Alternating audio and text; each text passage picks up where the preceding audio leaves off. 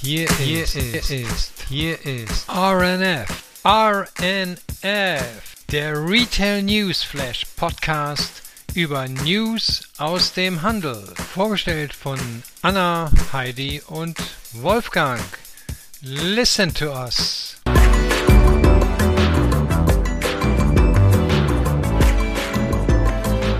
Herzlich willkommen bei einer neuen Ausgabe unseres Retail News Flash. Schön, dass ihr wieder dabei seid. Mein Name ist Anna Hegenbart und gemeinsam mit Heidi Kritz und Wolfgang Krogmann besprechen wir wieder die spannendsten Themen rund um den Einzelhandel. Auch in 2022 ist ja unsere erste normale Folge sozusagen äh, dieses Jahr. Äh, wir hatten ja die letzten zwei Wochen unsere Sondereditionen rausgebracht und veröffentlicht. Das heißt, äh, die, die uns vielleicht noch nicht so gut kennen und neu hier eingeschaltet haben, können äh, sich äh, die letzten zwei Wochen nochmal natürlich gerne nachhören ähm, wir haben uns gegenseitig interviewt. Dann äh, wisst ihr auch ein bisschen, wer hinter diesem Podcast ähm, steckt. Und ähm, unsere andere Folge fasst das Jahr 2021 ja, in a nutshell zusammen. Äh, lohnt sich definitiv da auch nochmal reinzuhören. Ansonsten haben wir ähm, euer Feedback vom ähm, letzten Jahr ähm, auch ernst genommen. Äh, unter anderem haben wir uns hier neue, mit neuer Technik ausgestattet, ähm, ja, weil ein Feedback auch auf der Ton war. Ich hoffe, ihr hört mich jetzt besser. Heidi, du hast ja auch ein neues Headset äh, äh gekauft. Ich werde auch versuchen, ein bisschen langsamer äh, zu sprechen dieses Jahr. Ähm, Heidi, Wolfgang, was habt ihr euch für den Podcast 2022 ähm, vorgenommen? Ja, von mir, von meiner Seite auch ein äh, wunderschönes, gutes und äh, erfolgreiches neues Jahr. Wir haben uns vorgenommen, also wir drei, dass wir uns natürlich auch anderwertig präsentieren. Und zwar werden wir mit der neuen Ausgabe auch auf LinkedIn eine Seite starten, die Retail äh, Newsflash-Seite, äh, wo wir dann natürlich auch Neues äh, hochladen werden, natürlich die Folgen des Podcasts hochladen. Äh, es wird natürlich wieder Infos geben von uns, also zum einen zum Nachhören, aber wir werden schauen, dass wir diese LinkedIn-Seite dann auch sehr ähm, aktuell halten. Ja, auf und, jeden Fall. Und wir haben uns natürlich, also ich habe mir auch vorgenommen, dass wir ähm, unsere Recherche sozusagen noch besser machen, damit wir hier wirklich die aktuellsten News für euch bereitstellen können und äh, kommentieren. Es war ein bisschen ruhiger jetzt über Weihnachten und Neujahr, da gab es nicht so viele Meldungen. Aber jetzt äh, geht es ordentlich los. Genau, wir haben heute wieder einiges auf der Agenda. Ich war gestern schon ein bisschen aufgeregt, dass ich die spannenden News wieder gelesen habe.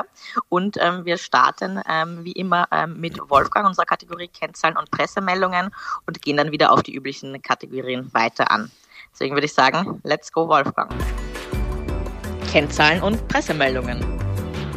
Ja, genau. Und äh, ich stelle mal als erstes die Frage, wer waren in der Corona-Zeit jetzt, also die letzten zwei Jahre, die beliebtesten Einzelhändler in Deutschland? Ja, das Marktforschungsinstitut YouGov hat untersucht, ähm, welche Unternehmen das beste Image hatten. Ähm, man hat dazu ähm, über einen längeren Zeitraum Kunden befragt und die haben sich dann eben dazu geäußert. Äh, manches finde ich hier ein bisschen überraschend, aber so ist es nun mal bei Umfragen. Ähm, und ähm, ja, ich will mal ganz kurz was äh, zu den ersten acht Gewinnern sagen. Also auf Platz acht steht die Firma Chibo. Man könnte vermuten, wahrscheinlich weil sie den Kaffee immer regelmäßig ausgegeben haben, nicht geschlossen hatten und man konnte auch noch andere Teile kaufen. Deshalb äh, Chibo wie immer zuverlässig also an Platz 8. Ein Platz davor, auf 7 steht der Mediamarkt. Das überrascht mich ein bisschen, aber das war offensichtlich so. Auf Platz 6 Obi, also der, ein Baumarkt. Das hat man ja gehört, die haben ja auch länger geöffnet gehabt oder immer äh, versucht offen zu halten und die Menschen haben sich zu Hause beschäftigt. Auf Platz 5 Vielmann, damit man schärfer gucken kann. Auf, äh, auf Platz 4 steht dann die Firma Amazon, also das erste nicht deutsche Unternehmen. Auf Platz 3 Ikea. Ich denke mal, das drückt den Trend aus, dass man sich das zu Hause ein bisschen schöner und gemütlicher gemacht hat während dieser Corona-Zeit. Ja, und dann kommen zwei äh, klassische deutsche Firmen. Äh, einmal auf Platz 2 die Firma Rossmann. Ja, und auf Platz 1, ich weiß nicht, äh, habt ihr eine Idee, wer es sein könnte? Ja, ich sag's mal, also es ist, die, es ist die Firma DM, die hier ja, sozusagen wirklich? am besten abgeschnitten hat. Ja, genau. So, und äh, ähm, ja, es gibt sie, die stillen Gewinner in der Corona-Krise, die Drogeriemarktbetreiber in Deutschland, DM Rossmann und dazu gehören eigentlich auch noch Müller und äh, Butnikowski, befinden sich ja alle in den Händen von einflussreichen Familien und die es auch mittlerweile in die Liste der Superreichen geschafft haben. Äh, dass ihr Vermögen unter in der Corona-Krise noch gewachsen ist, hängt natürlich auch damit zusammen, dass die Drogerieläden ohne Einschränkungen geöffnet sind und äh, auch ihre Sortimente ständig erweitert haben ähm, und äh, äh, was andere Geschäfte ja gar nicht machen konnten. Naja, die Drogerien waren einfach die Gewinner, weil sie von der Zugangsbeschränkung nicht betroffen sind. Die vier äh, haben auf jeden Fall ordentlich zugelegt und äh, man konnte auch kürzlich lesen, dass Rossmann jetzt nochmal 500 neue Stores eröffnen will. Also, ne? Da merkt man aber auch, wie, ähm, wie dann dieses Brand-Image, wenn die Läden offen sind und präsent sind, äh, ja. was das dann auch für einen Unterschied macht. Ne? Weil ja. äh, Rossmann, DM, die waren halt immer für uns da sozusagen. Ne? Ja. Sind wir dann auch oft hingelaufen und uns Masken geholt und Desinfektionsmittel. Und ähm, ja, die, die dann zu waren, ähm, wie schnell die dann weg vom Fenster sind in solchen Umfragen. Ja, ja, aber manchmal sind die Dinge eben so kurzfristig und auch so kurzsichtig. Also da zählt da nicht das, was man langfristig alles richtig gemacht hat. Haben die sicherlich auch. Aber ähm, hier zählt ganz deutlich, ja, da konnte ich reingehen und die waren da und haben mir einen guten Service äh, geboten und die Mitarbeiter waren auch immer da. So, ein Unternehmen, was auch sehr erfolgreiche Zahlen gemeldet hat, ist Hugo Boss. Wir hatten ja schon darüber berichtet, dass durch den Wechsel des CEOs da eine neue Strategie gefahren wird. Und die haben jetzt den stärksten Quartalsumsatz in ihrer gesamten Geschichte vermeldet. Der ist um, der Umsatz in dem letzten Quartal ist um 51 Prozent äh, gestiegen und liegt damit 12 Prozent über dem Niveau von 2019, also in der Zeit vor Corona. Ich finde, das ist schon eine deutliche Steigerung. Die äh, digitalen Umsätze, die ja bislang sehr schwach waren, sind, liegen jetzt bei insgesamt schon 20 Prozent in dem Quartal. Und in dem Quartal haben sie 100 Millionen Euro verdient. Ähm, für das gesamte Geschäftsjahr 2021 liegt der Umsatz ähm, bei 43 Prozent über dem ähm, Vorjahr und ein Prozent nur unter dem Niveau von 2019. Das heißt also, die haben auch da die Schließungen, Großhandelsprobleme äh, ziemlich gut kompensieren können, im Wesentlichen äh, durch ihre digitale Strategie. Ähm, und sie werden für das Gesamtjahr einen, einen Gewinn von 228 Millionen melden. Und wie ich gerade schon sagte, die Hälfte davon ähm, kam aus dem letzten Quartal fast. Ne? Daniel Grieder, der neue CEO, sagte, äh, es war ein äußerst erfolgreiches Jahr für Hugo Boss. Wir haben unsere Umsatz- und Ergebnisentwicklung im Jahresverlauf stark beschleunigt und zudem erste wichtige Fortschritte bei der Umsetzung unseres neuen Claim 5 Strategie erzielt. In den kommenden Wochen stellen die Einführung unseres neuen Marktauftritts und der Start der größten Boss- und Hugo-Marketing-Kampagnen in unserer Unternehmensgeschichte weitere wichtige Meilensteine dar. Dank dieser Initiativen werden wir die Relevanz unserer Marken auch 2022 weiter steigern. Na, das ist mal ein Statement ähm, und äh, das klingt nach einem sehr erfolgreichen äh, Turnaround, was hier äh, Daniel Grieder ähm, äh, erreichen wird. Ähm, ich habe ähnliche äh, News, nämlich ähm, von ähm, Pandora. Und zwar äh, der dänische Schmuckhersteller ähm, Pandora gab am Montag ähm, auch bekannt äh, diese Woche, dass die vorläufigen Ergebnisse für das vierte Quartal einen Rekordumsatz ähm, ausweisen, ebenso wie bei Hugo Boss, der da von einem starken US-Markt getragen wird. Äh, Pandora ist ja der weltgrößte weltgrößte Schmuckhersteller gemessen an der äh, Produktionskapazität. Und die melden für das vierte Quartal 2021 einen Gesamtumsatz von 9 Milliarden äh, dänischen Kronen, was circa 1,2 Milliarden Euro ähm, entspricht. Ähm, der Betriebsgewinn äh, lag zwischen Oktober und Dezember bei 2,7 Milliarden Kronen ähm, und damit ähm, ja, wurden die Erwartungen ähm, ja, überstiegen. Äh, die gingen nämlich von 2,5 Milliarden aus. Ähm, was ich auch noch spannend fand, ist, dass für das gesamte Jahr 2021 der organische Umsatz weltweit um 23 Prozent stieg, verglichen mit den 18 bis 20 Prozent, die das ähm, Unternehmen im November in Aussicht gestellt hat. Äh, die hatten das zum dritten Mal ähm, angepasst und angehoben.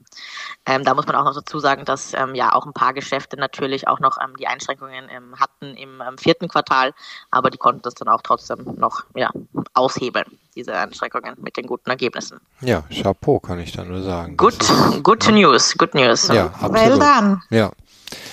Ja, das, äh, solche guten News hat nicht jeder zu vermelden. Wir gehen hier mal auf äh, die, die britischen Inseln. Wir hatten ja kürzlich über den äh, Verkauf von Selfridges an die Signa-Gruppe mit Sitz in äh, Wien äh, berichtet äh, und und äh, ähm, den Ver und, und äh, Teileigner eben auch die Central Group aus Thailand. Das ist jetzt zusammengenommen ein sehr sehr großer ähm, Kaufhauskonzern geworden mit mit Häusern äh, in äh, allen wichtigen Plätzen der, der Erde, kann man fast sagen, und alle High-End.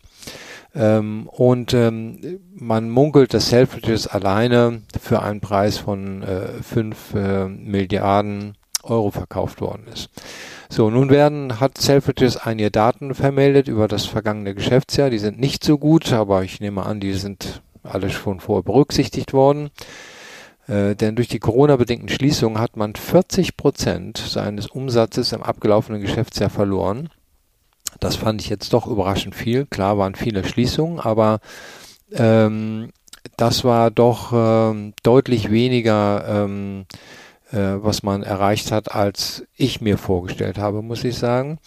Ähm, die haben dann leider auch einen Verlust von 125 Millionen, äh, 175 Millionen Pfund ähm, ja nicht erreicht, aber zu, zu, zu verantworten. Ähm, Im Jahr 2020 hatten sie einen kleinen Gewinn von 26 Millionen. Ähm, da war ja auch schon Einflüsse von Corona, also eine Ergebnisverschlechterung um 200 Millionen Pfund, das ist doch, äh, das ist ein harter Schluck aus der Pulle, muss man sagen. Ja. Trotzdem sagt das Management, dass man sich für die Zukunft gut gerüstet sieht, weil man die Zeit genutzt habe, Kosten anzupassen, das Konzept noch weiter zu schärfen. Wir haben ja auch teilweise sehr positiv darüber berichtet, was Selfridges alles an Aktionen gemacht hat. Und äh, dass, dann, dass sie dann trotzdem 40 Prozent Umsatz verloren haben, das fand ich äh, ehrlicherweise überraschend. Ja. Naja, 40 Prozent ist hart, ja. Aber ja. wenn man sich überlegt, wie hart es auch war, teilweise ähm, einzureisen, ist es nur London oder die gesamte Gruppe? Weil UK war ja schlimm. Ja. Erstens mal der Mangel der Tourismus und dann auch noch die Europäer, äh, äh, die gefehlt haben, weil man nicht wusste, ob man wieder raus und reinkommt. Ähm, die waren ja da teilweise wirklich sehr, sehr streng. Ja, ja, genau. Nee, das ist natürlich Selfridges, äh, ähm, ist ja hauptsächlich äh, in, in UK, die haben ein paar Häuser in Holland noch, aber äh, klar, die waren, die waren sehr stark betroffen von äh, Kürzungen, aber ähm, vielleicht ist das auch Ausdruck dessen, was wir auch in Österreich und Deutschland gesehen haben, dass die Menschen weniger in die Innenstädte gegangen sind, sondern mehr in Shoppingcenter oder im lokalen Bereich und die Touristen fehlen und ähm, und diese großen Häuser, die leben ja auch von ihrer Anziehungskraft, dass die Menschen 70, 80 Kilometer Anreise in Kauf nehmen, um dahin zu gehen und das hat man natürlich in Corona-Zeiten nicht gemacht. Ja, aber bleiben wir mal kurz auf den britischen Inseln. Äh, Bericht über zwei deutsche Unternehmen, Aldi und äh, Lidl. Ähm, die sind, äh, die bauen ihre Marktanteile hier konstant aus und haben die in den letzten äh, Jahren fast verdreifacht. Ähm, sie haben mit ihren günstigen Preisen, die wir natürlich schon kennen, ähm, aber die für, die für viele Engländer neu waren, in den letzten Jahren die lokale Konkurrenz Schritt für Schritt äh, sozusagen angegriffen. Tesco bleibt zwar Marktführer ähm, und ja und, und hat nach wie vor einen Anteil von 27, noch was Prozent am Gesamtmarkt.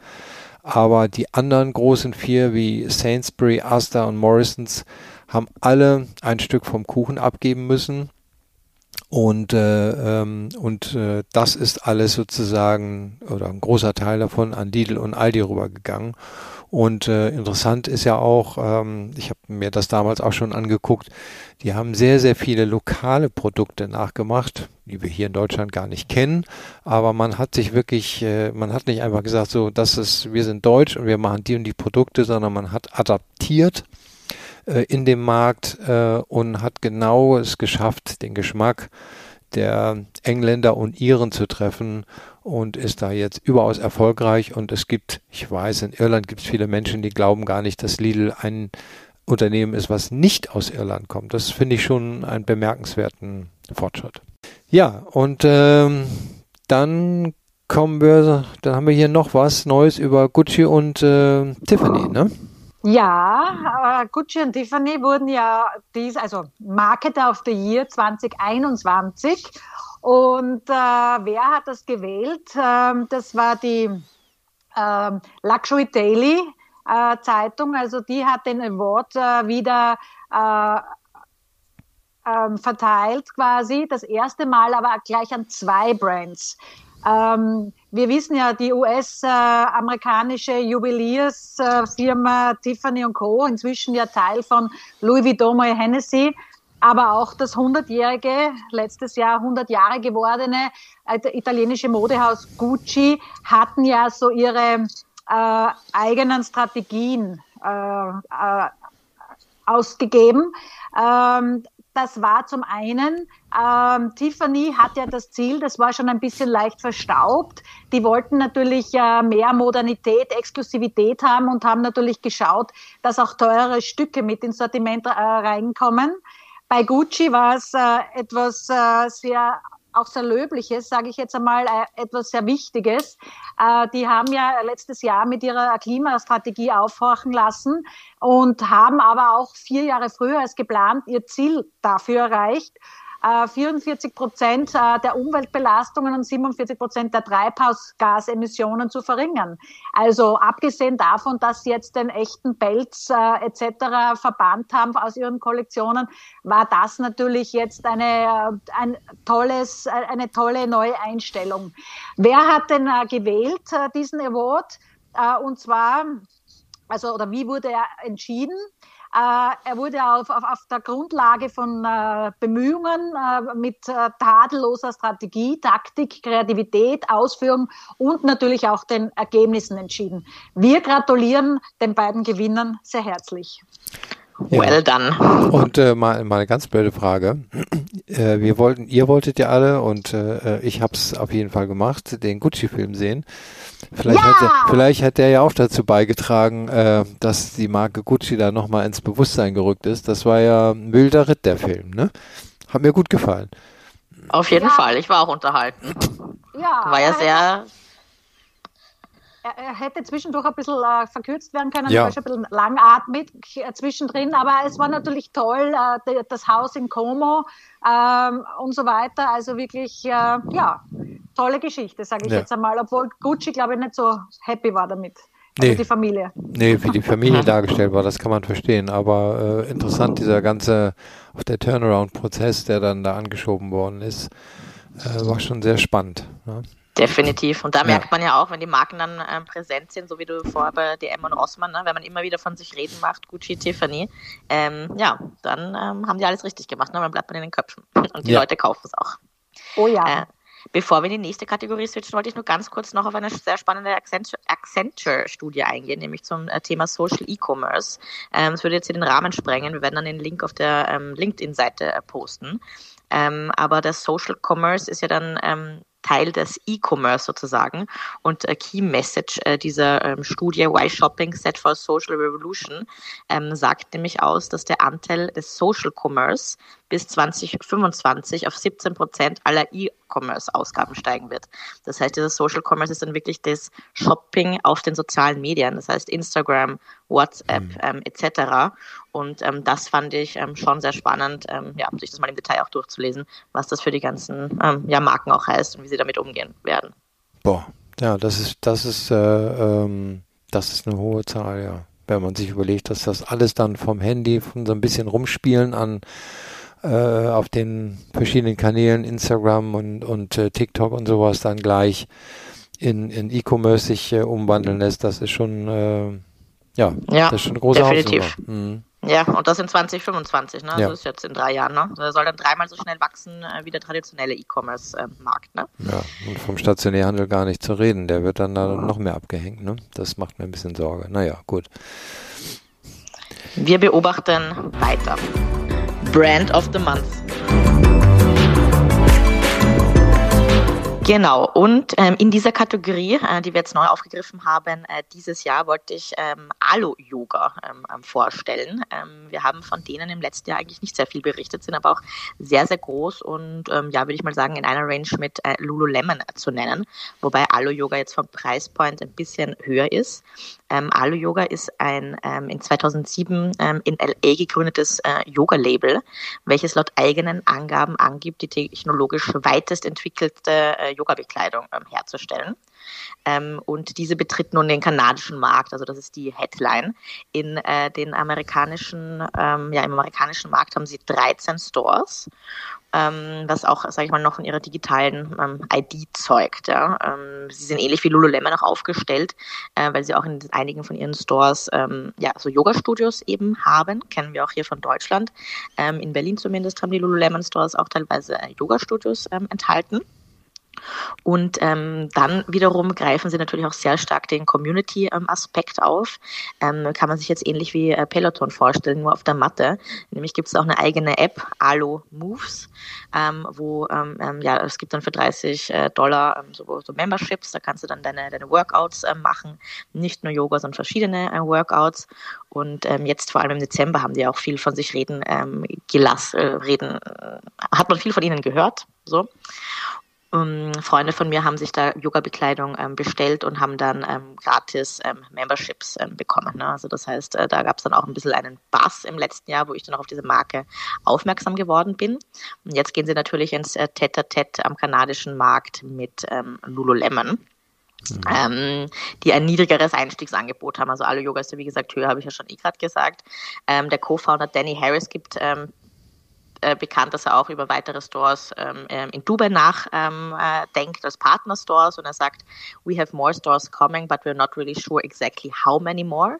We're a digital company first, so how many more stores that justifies, we're not sure we're going to eventually go to major cities in Canada and to major cities all over the world. Global centers, including London and Paris, are also among the targets. Also wir mhm. dürfen gespannt sein. Ähm, Europe ist sicherlich auch ähm, ja, ein wichtiger Markt dann für die als nächster Step nach Kanada. Das ist dann quasi so ähm, wahrscheinlich so wie Peloton äh, zwei Geräte verkauft, aber eigentlich ja sozusagen online alles anbietet, die Kurse. Und wenn ich das so richtig verstehe, ist hier ähm, Yoga überwiegend auch digitales Angebot und weniger in den Geschäften, ne?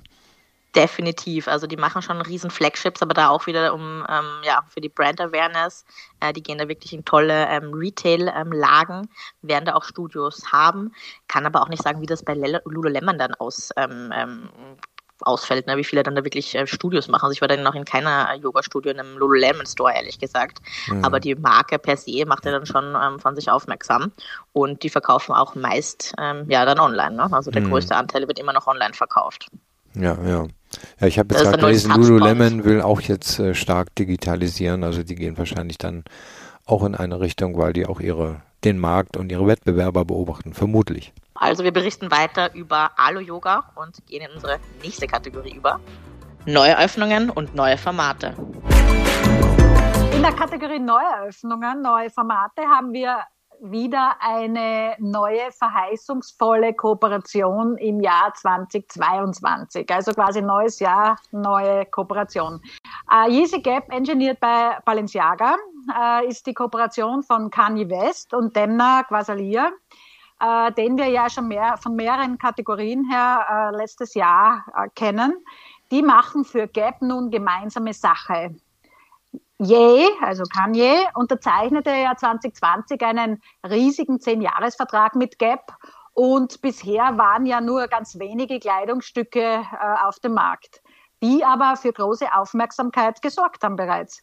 Und zwar, äh, wir erinnern uns vielleicht äh, an diese rote Jacke äh, letztes Jahr, die für 200 Dollar ähm, auf den Markt kam. Und ähm, die wurde dann äh, beim Wiederverkäufer Goats.com für, äh, für 7.800 Dollar weiterverkauft. Also die Spanne, die da entstanden ist, äh, war natürlich sehr groß. Äh, wann kommt jetzt diese erste Ausgabe von Yeezy Gap Engineered by Balenciaga heraus? Und zwar wird das sein im Juni 2022. Ähm, eine weitere wird später im Jahr äh, gelauncht werden. Also da kann man dann auch schon gespannt sein, äh, was Kanye mit äh, Quasalia ähm, diesmal ähm, designt hat äh, und äh, herausbringt. Äh, bin schon neugierig, äh, wie das ausschauen wird. Äh, bevor wir jetzt nun zur nächsten neuen Kategorie im Jahre 2022 kommen, äh, der Kategorie des Metaverse, und wo es immer mehr News gibt natürlich, äh, weil jeder da hinein will, mehr oder weniger, hat ja Anna noch eine ganz tolle Meldung, äh, wieder noch vom Selfridges. Äh, die haben etwas Neues äh, mit NFT herausgebracht oder gelauncht. Äh, was ist das? Was sie in der Oxford Street äh, zeigen? Ja, genau. Und die versuchen nämlich, danke Heidi, äh, beide Welten hier ähm, ja, auf die gleiche Fläche zu bringen, sozusagen. Und zwar, Selfridges bringt unter dem Projektnamen Universe NFTs auf die Retailfläche in der Oxford Street. Das Projekt kombiniert die Arbeit von Designer Victor Vasarely mit Fashion Designs von Paco Rabanne ähm, mit der Bemühung eben das physische Shoppen mit der digitalen Fashion Experience ähm, zu verbinden. Ähm, 1800 NFTs sind dabei äh, geplant. Der Drop soll äh, zwischen dem 28. Ähm, Jänner und dem 12. März ähm, stattfinden ähm, und eine Price Range von ja zwischen 2000 Pfund, aber bis zu über 100.000 Pfund äh, äh, betragen, also manche Pieces. genau, dann ausgewählte Paco Rabanne NFTs ähm, werden gemeinsam mit der ja, physischen Counterpart ähm, verkauft. Aber es gibt auch reine digitale Versionen, äh, die dann in, ähm, ja, auf den verschiedensten Plattformen ja, ausgeführt werden können, äh, sozusagen. Und manche ähm, ja, Stücke werden auch äh, Versionen ähm, ja, aus den 60er Jahren sein, aus dem ja, Designarchiv, die niemals ähm, produziert wurden. Also sehr spannend das damit ähm, ja, erworbene äh, Geld oder der Umsatz soll dann ähm, in die Foundation Vasarely Museum in Aix-en-Provence ähm, fließen. Das ist ähm, ja das Archiv ähm, des, ähm, ja, des Artists, wo er seine Werke dann wieder herstellt. Somit würde ich sagen, gehen wir dann ins reine Metaverse über. Hype. Neues aus dem Metaverse. Oh ja, und da geht es drunter und drüber. Zum einen, äh, es gibt äh, einen Hoax, es gibt eine, eine Klage, es, es tut sich vieles im Metaverse. So groß wie es ist, so viel tut sich auch mittlerweile.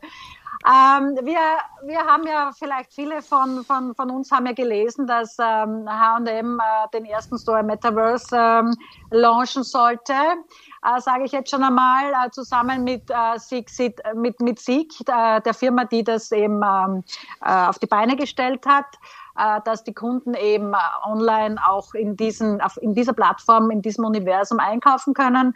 Äh, wie sich herausgestellt hat, ähm, ein Horx man muss sich vorstellen, äh, Sieg hat äh, zwar mit H&M äh, Gespräche gehabt äh, und hat ihnen das vorgestellt, aber sind von sich aus dann äh, äh, online gegangen und haben das veröffentlicht. Also ist zu hinterfragen, ob man da jetzt nicht, wenn man für so große Konzerne arbeitet, ob man da nicht irgendwie einer Verschwiegenheit ähm, verpflichtet ist. Also ich kenne es nur so. Ähm, aber gut, also das das war eine Falschmeldung. Die, die, die zweite, der zweite, ähm, äh, also die Klage, die ich angesprochen habe, die ist auch ganz jung, die war am 14. Jänner. Uh, und zwar erreicht Hermes uh, offiziell eine Klage wegen Markenverletzung und uh, Verwässerung quasi der, der Brand gegen Mason Rothschild ein. Äh, die wurde eben im New Yorker Bundesgericht äh, am, am 14. eingereicht eben. Und zwar ähm, mit der Begründung, ein digitaler Spekulant zu sein, der versucht eben äh, mit diesen äh, Meta Birkins, also diese ähm, äh, digitalen Birkin-Handtaschen, die da auf den Markt gebracht wurden, sehr schnell reich zu werden. Äh, wie, also die haben ausgeschaut wie, also es gab 100 Stück, die haben ausgeschaut äh, mit leuchtenden Farben, Kunstpfeil, aber auch mit Kunstwerken der Mona Lisa und Van Goghs Sternennacht. Also das wurde eben auf dem Online-Marktplatz OpenSea verkauft. Das gefällt natürlich Hermes nicht, kann man ja auch irgendwo verstehen. Im Mai 21 ähm, hat äh, Maison Rothschild äh, die Baby Birkin NFT auf den Markt gebracht. Ähm, das war eine einzelne äh, Birkin, eine Baby Birkin, äh, die damals als ironische Anspielung auf die kultige Birkin-Tasche von Hermes äh, bezeichnet wurde. Äh, das hat natürlich auch Hermes äh, gesehen, aber die haben damals jetzt noch keinen Widerstand eingebracht. Jetzt natürlich mit den 100 Meta Birkins äh, war die Sache etwas anders. Also äh, jetzt gibt es eben dieses, diese Klage. Man wird gespannt sein, was da rauskommt. Und es wird bestimmt nicht die erste und einzige sein im Laufe der nächsten Monate, Jahre äh, in der Welt des äh, Metaverse. Da wird sicher noch einiges kommen.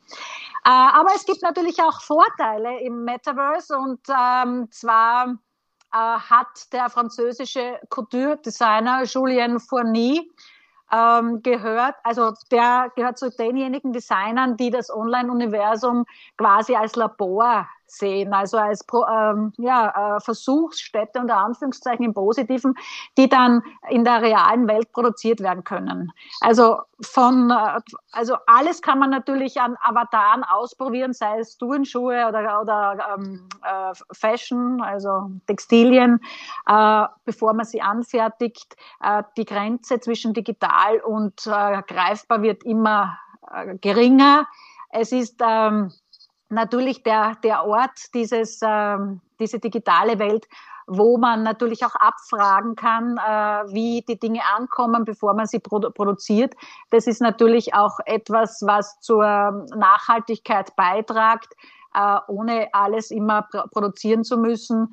Ähm, ja, ähm, wir haben ja auch, muss man auch dazu sagen, bereits im Juni 2021 äh, darüber berichtet. Ähm, das war die erste die erste Online-Modeshow im, im Metaverse äh, auf der Plattform Imwu.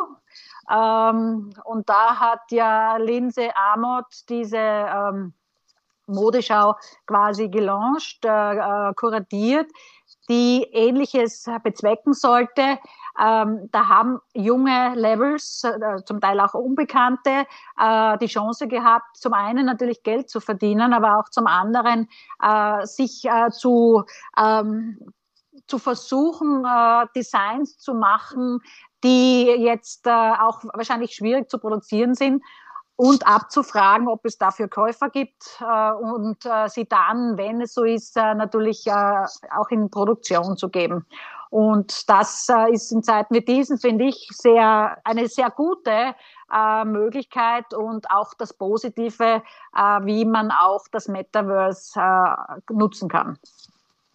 Super spannend. Ich freue mich über unsere neue Kategorie Metaverse, definitiv. Ja, ich, äh, ich fremdel immer noch so ein bisschen mit dieser ganzen äh, Metaverse-Geschichte, muss ich ja ehrlicherweise zugeben weil ich mich immer frage, ist das jetzt der Beginn wirklich von etwas Neuem, was später mal sehr groß sein wird, oder ist das so ein kleines Strohfeuer, was jetzt gerade entfacht ist aus, ne, weil die Leute zu Hause immer am Rechner sitzen.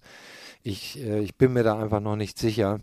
Ich finde es teilweise, was da an Geld reingeht und an Umsätzen reingeht, das äh, würde ich mir manchmal wünschen, dass diese gleiche Energie in den stationären Handel fließt damit äh, unsere Städte auch sozusagen lebendig bleiben. Aber naja, das, das ist stimmt, wahrscheinlich. Ne? Ich bin da noch nicht ganz sicher. Ich höre, ich verfolge ich glaub, das. Ich finde das auch gut, äh, dass wir darüber berichten.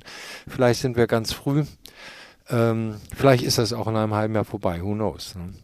Na, ich glaube, es ist eine Generationengeschichte und ich glaube auch die Generation Z, ähm, die sind da ein bisschen ganz anders mit dieser, mit dieser Thematik vertraut und die sind ja jetzt schon viele Stunden in einer Parallelwelt.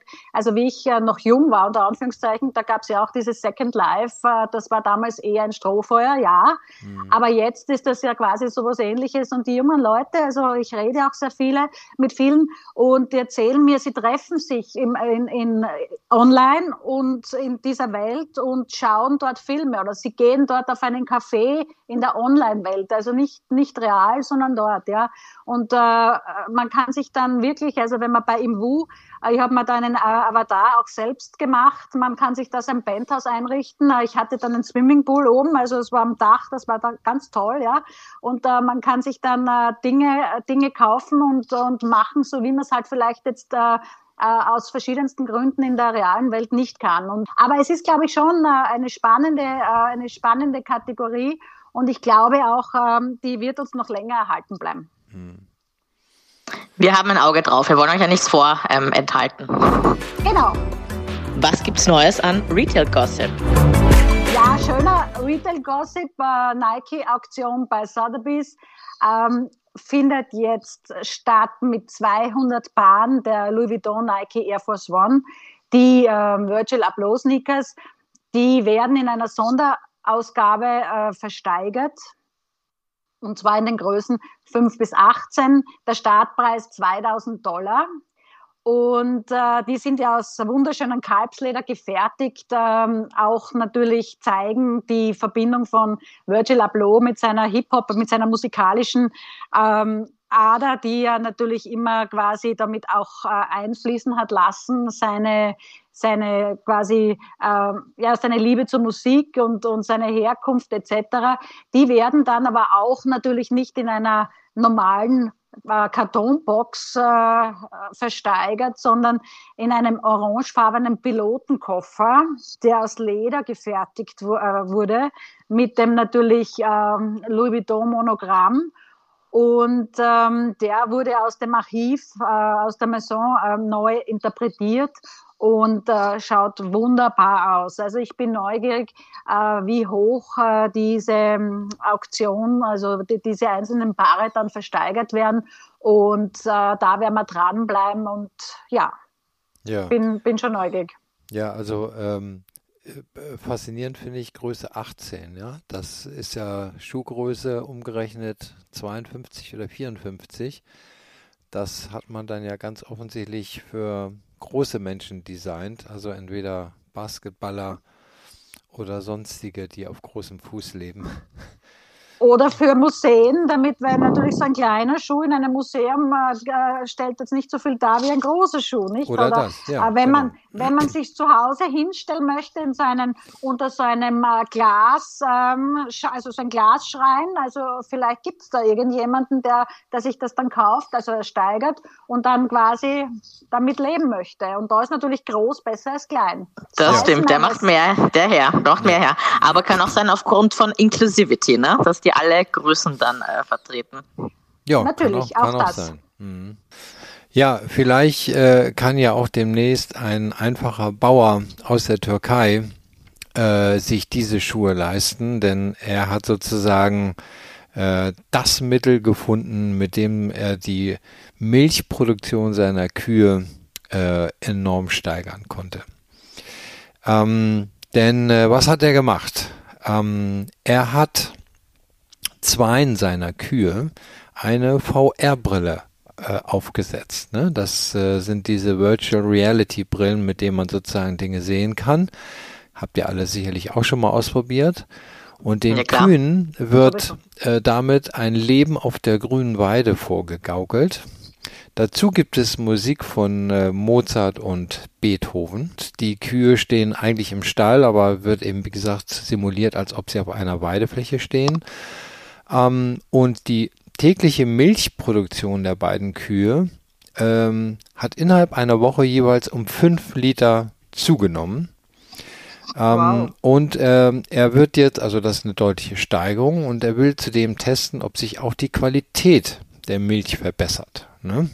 Hat Kontakt zu Forschern aus Deutschland, Russland und Großbritannien aufgenommen und er will jetzt äh, das an drei weiteren äh, Kühen ausprobieren der Bauer lebt in der zentralanatolischen Provinz Aksaray und hat insgesamt 180 Tiere. Da braucht er natürlich noch ordentlich Brillen, würde ich mal sagen.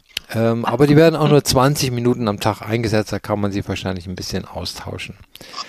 Ähm, und äh, bestellt hat er die Brillen aus Russland. Ähm, da haben die das auch schon vor zwei Jahren, hat das Landwirtschaftsmuseum, so, äh, nicht Museum, äh, das Ministerium äh, schon, schon äh, einen Test gemacht. Naja, ich bin gespannt, ob wir demnächst hier über einen Boom von VR-Brillen berichten können, weil man das dann nicht nur bei Kühen, sondern vielleicht auch bei äh, allen möglichen anderen Sachen äh, simuliert, dass äh, man noch produktiver wird. Wer weiß. Ne? Na schau, selbst die Kühe sind schon in der Parallelwelt ähm, angekommen. Ja, das, äh, das ist der richtige Schluss, ja. genau, in der Parallelwelt, ja. Sehr kreativ. Ich bin gespannt, was dann äh, ja, die Tierschützer dann dazu sagen. Die wollen wahrscheinlich lieber, dass sie auf der wahren grünen Weide sind. Aber ja, sehr interessanter Ansatz. Ja, ja, da klar, die Tierschützer auch. finden das natürlich nicht so gut, äh, kann man nachvollziehen, äh, weil die befürchten natürlich, dass die Tiere dann noch länger äh, bleiben äh, eingesperrt bleiben, äh, äh, statt auf die Weide rauszugehen. Aber er spricht ja hier davon, dass er das nur 20 Minuten am Tag macht. Damit sind wir auch schon wieder am Ende unserer ja, ersten 2022er Episode im normalen Retail Newsflash angekommen. Äh, danke, dass ihr wieder dieses Jahr äh, mit dabei seid. Wir freuen uns weiterhin ähm, über Feedback und ähm, ja, Connection über LinkedIn. Ähm, kommt auch gerne auf unsere neue LinkedIn-Seite, die wir natürlich auch ähm, ja, teilen werden über unsere Kanäle. Und ähm, wir freuen uns auf die nächste nächste Folge in zwei Wochen. Ja, wunderbar. Bleibt gesund und äh, äh, hört immer schön zu. Gute Zeit. Das war's mal wieder von RNF, dem Podcast über News aus dem Handel. Vorgestellt von Anna, Heidi und Wolfgang. Und jetzt seid ihr dran.